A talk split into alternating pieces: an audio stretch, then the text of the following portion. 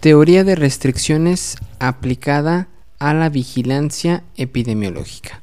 Te invito a que te quedes, estás en el episodio número 5 del podcast Experiencias con Isaac Figueroa. Comencemos. Hola, ¿qué tal? Muy buenas tardes, muy buenas noches, muy buenos días, depende de en qué día y en qué horario nos escuches.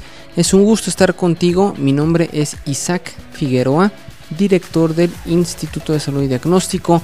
Y en esta ocasión me gustaría compartir contigo un desarrollo del software AVA de, de, casa de INSADISA del Instituto de Salud y Diagnóstico, muy importante para la lucha para la lucha contra el COVID el año pasado, el 2020 y que continuamos en este 2021.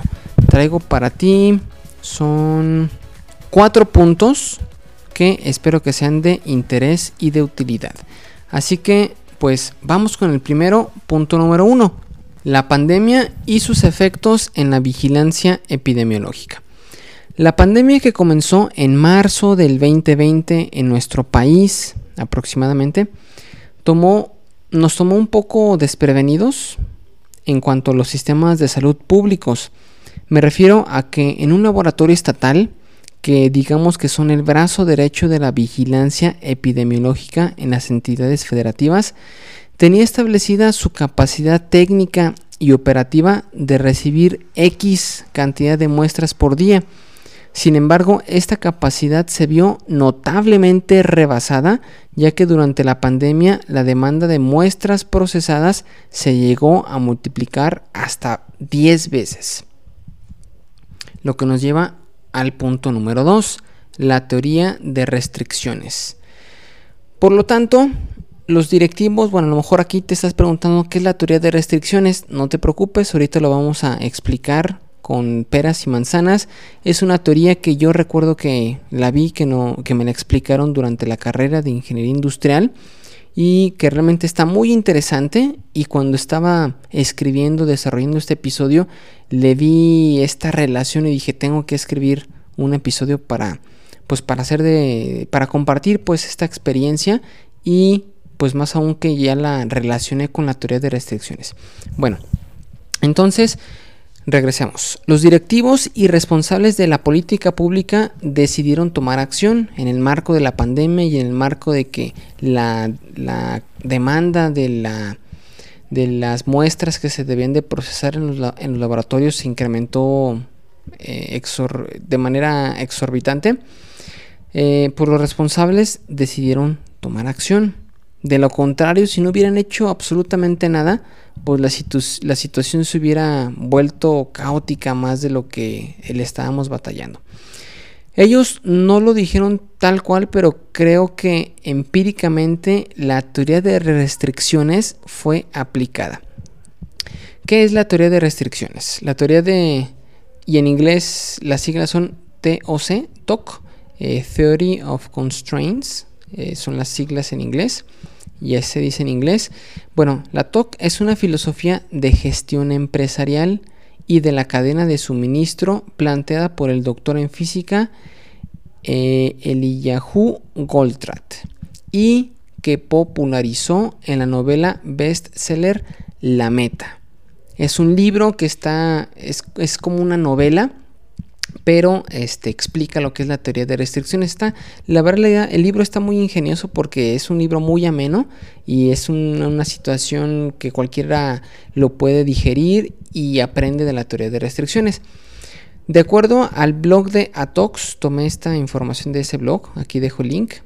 La ATOC se basa en que un sistema, un sistema entiéndase como una fábrica, una empresa, una cadena de suministro o en este caso el proceso de la vigilancia epidemiológica.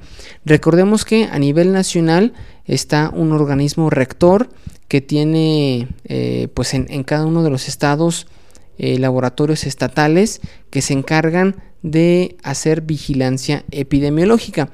¿Qué es una vigilancia epidemiológica? Pues en términos muy básicos, muy sencillos, es eh, ellos se encargan de vigilar que las enfermedades transmisibles eh, pues estén controladas, que no se propaguen, que no se haga un, bueno, en este caso pues nos cayó la pandemia, pero existen muchas otras enfermedades que se pueden transmitir y que si no hay un control, pues esto se, puede expandir y se puede volver un, caos, como fue el caso de la, de la, del COVID, pero hay otras, insisto, por ejemplo, el, el VIH este, y otras. Entonces, estos, este, este sistema de vigilancia epidemiológica se encarga pues, de hacer esta vigilancia y tomar acciones para prevenir de que se, de que se extiendan.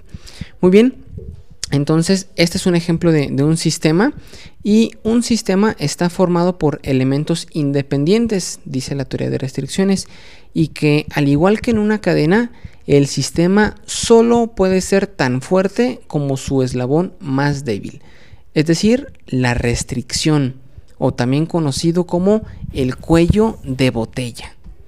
El punto de la teoría de restricciones es ver el sistema como un todo, es decir, ver la vigilancia epidemiológica como un todo, ver todos los elementos como una serie de eslabones relacionados entre sí, aunque es bastante común que cada uno de los elementos actúen persiguiendo objetivos locales. De manera simplificada, podemos mencionar que los elementos interdependientes perdón, en la vigilancia epidemiológica son las unidades médicas, en donde se toma la muestra nosofaringia de COVID. No sé si se tocó que te tomaran la, la, muestra, es un hisopo muy grande que lo introducen por la nariz para tomar la muestra. Bueno, ahí en las unidades médicas, en el sector público, es donde toman las muestras. La tomaban el, año pasado, lo siguen tomando ahorita, aunque ahorita pues gracias a Dios ya, ya va, ha disminuido lo que es el, COVID, pero eh, las unidades médicas son un, un, elemento, otro elemento son las jurisdicciones sanitarias, otro elemento son los epidemiológicos, perdón, los epidemiólogos estatales y el laboratorio estatal de salud pública donde se procesan las muestras por una técnica que se llama PCR, eh, de biología molecular para determinar si el paciente es positivo o negativo. Lo que nos lleva al punto número 3, el cuello de botella o el eslabón más débil. Claramente, en este caso, el, Laboratorio Estatal de Salud Pública se convirtió en el cuello de botella. De acuerdo al blog de Atox, una restricción o un cuello de botella es cualquier recurso cuya capacidad es igual o inferior a la que le demandamos. Imagínate, había cientos de muestras que llegaban al laboratorio estatal y allí tenían que capturar varios datos del estudio epidemiológico de enfermedades respiratorias, además de las limitaciones en cuanto a equipos, instalaciones, insumos, etc. Para ver a detalle el contexto, te invito a ver el post en la página de Insadisa. Situación problemática por pandemia de COVID en la carga de trabajo de un laboratorio y solución propuesta. Aquí te dejo el link en las notas del programa. Ahí me explayo y describo detalle toda esta situación. Bueno, entonces el punto es que el laboratorio era el cuello de botella y una, no especifico en qué estado, este, por cuestiones de privacidad, pero en donde tuvimos la oportunidad de trabajar, así, así lo era, así lo fue. Una herramienta que contribuyó a optimizar el cuello de botella fue precisamente el módulo del software AVA, ya que permitió hacer la captura del estudio epidemiológico de enfermedades respiratorias en campo en campo me refiero en las unidades médicas. Identificar las muestras con etiquetas térmicas ahí mismo y así el laboratorio estatal simplemente escaneaba la etiqueta sin necesidad de reescribir los datos y evitando el riesgo de equivocarse en la transcripción. La escaneaba para hacer la recepción de la muestra y comenzar todo el proceso de análisis. Es decir, con, este módulo que, hicimos, que se escucha muy sencillo, pero tiene mucho trabajo detrás, es que en lugar de que, esté, de que estuvieran escribiendo a mano el registro de la muestra en las unidades médicas, se hizo una transformación digital de manera que se eliminaba reprocesos, se eliminaban volver a escribir y agilizaba en los tiempos de recepción de la muestra en los laboratorios, que recordemos era el cuello de botella.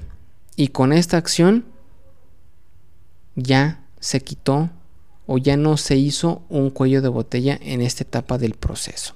¿Sale? Entonces, este estuvo estuvo excelente, muy muy retador, pero eh, una gran satisfacción el poder haber participado en este en este ejercicio. Cabe mencionar que en la misma plataforma AVA los resultados pueden ser enviados a los pacientes automáticamente por correo electrónico en tiempo real sin intervención humana.